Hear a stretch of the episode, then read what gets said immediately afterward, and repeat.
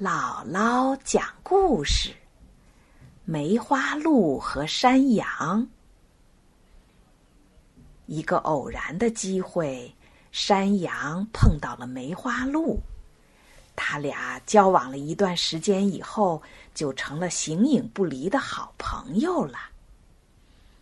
坐在山坡上的梅花鹿抚摸着山羊的毛，说道：“山羊。”和我在一起，你以后再也不用担心野兽的侵害了。我会用坚硬的角来保护你。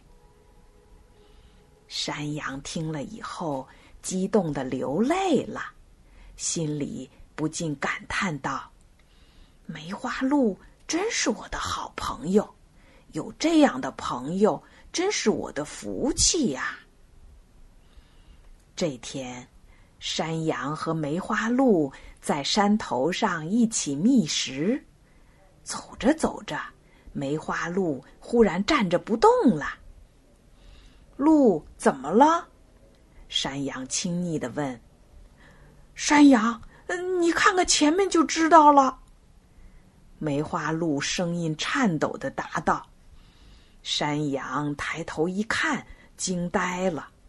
正前方出现了一只张着血盆大口的狼，山羊一下子吓懵了，急忙向他的好朋友梅花鹿问道：“嗯，怎么办呢？”